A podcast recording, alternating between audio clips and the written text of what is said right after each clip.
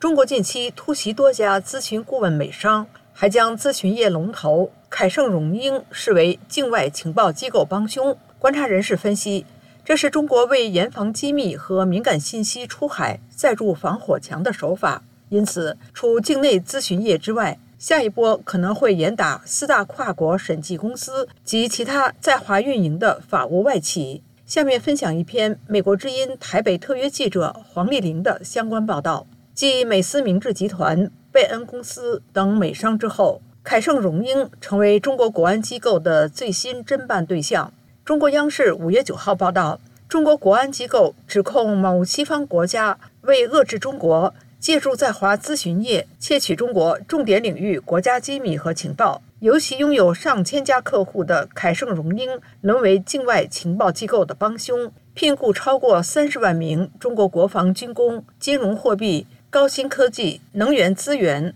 和医药卫生等重点行业的中国专家来搜集情资，其中两名中国专家为了换取高额报酬泄露国家机密，已经被判刑。对此，旅居美国纽约的前香港立法会议员郭荣铿在接受美国之音的采访时表示：“搜集情资是顾问公司的本业，以协助有意对华投资的公司了解中国的市场和经济。”以及在华客户的行为等伤情，但是当中国现在将这些资讯都视为不能透露给外企或外国政府的机密和敏感信息或国安事件之后，自然就会升高对咨询业的严查，以防机密和敏感信息出海。郭荣铿最近刚成立跨国智库中国战略风险研究所，并针对中国相关的供应链和商业风险提出分析报告。他说：“北京早于2021年中旬就升级对机密和敏感信息出海的重视。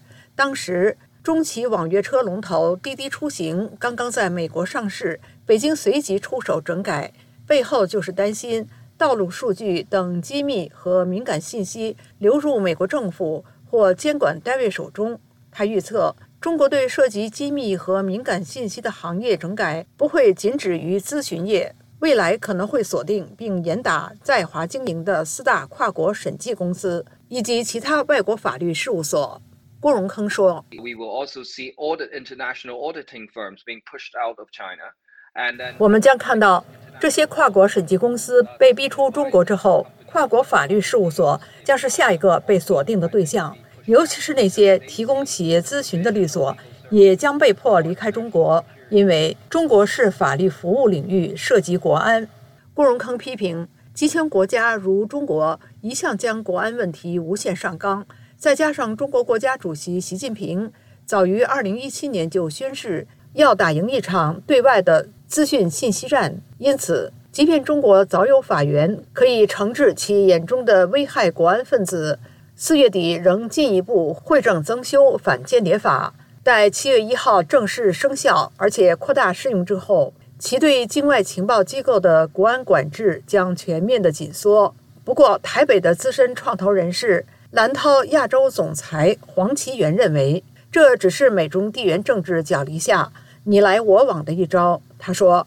中国面对美国所寄出的一系列芯片禁令，以反间谍法整改咨询公司，反将美国义军，可以理解。”黄奇源告诉美国之音。这个放出一个很强烈的信息，就是大家要注意，你做适当的商业尽职调查是可以的，但是不能做得太过分，就是有一个红线，你不能影响到国安。